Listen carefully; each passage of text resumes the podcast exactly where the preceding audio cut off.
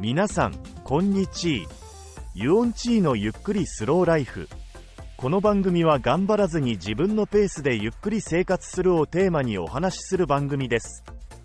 今回はユオンチーが疲れて声が出ないと言っているので、代理の匠がお送りします。今回のテーマは、レジの店員さんについてです。近年、技術の進歩により、スーパーやコンビニでセルフレジが普及してきました。これによりお会計の時間が短縮されたり混雑を避けたりできるメリットもあります。しかしこの変化により店員さんとの交流の機会が減ってきているのも事実です。今日私はスーパーで買い物をしている際に前から接客が気持ちいいと感じていた店員さんがレジにいました。彼女から色々と話しかけてもらえてその人間の温かみやコミュニケーションの大切さを改めて感じました。セルフレジも便利で早いのは確かですが、たまには人の温かさを感じることも必要だなと感じました。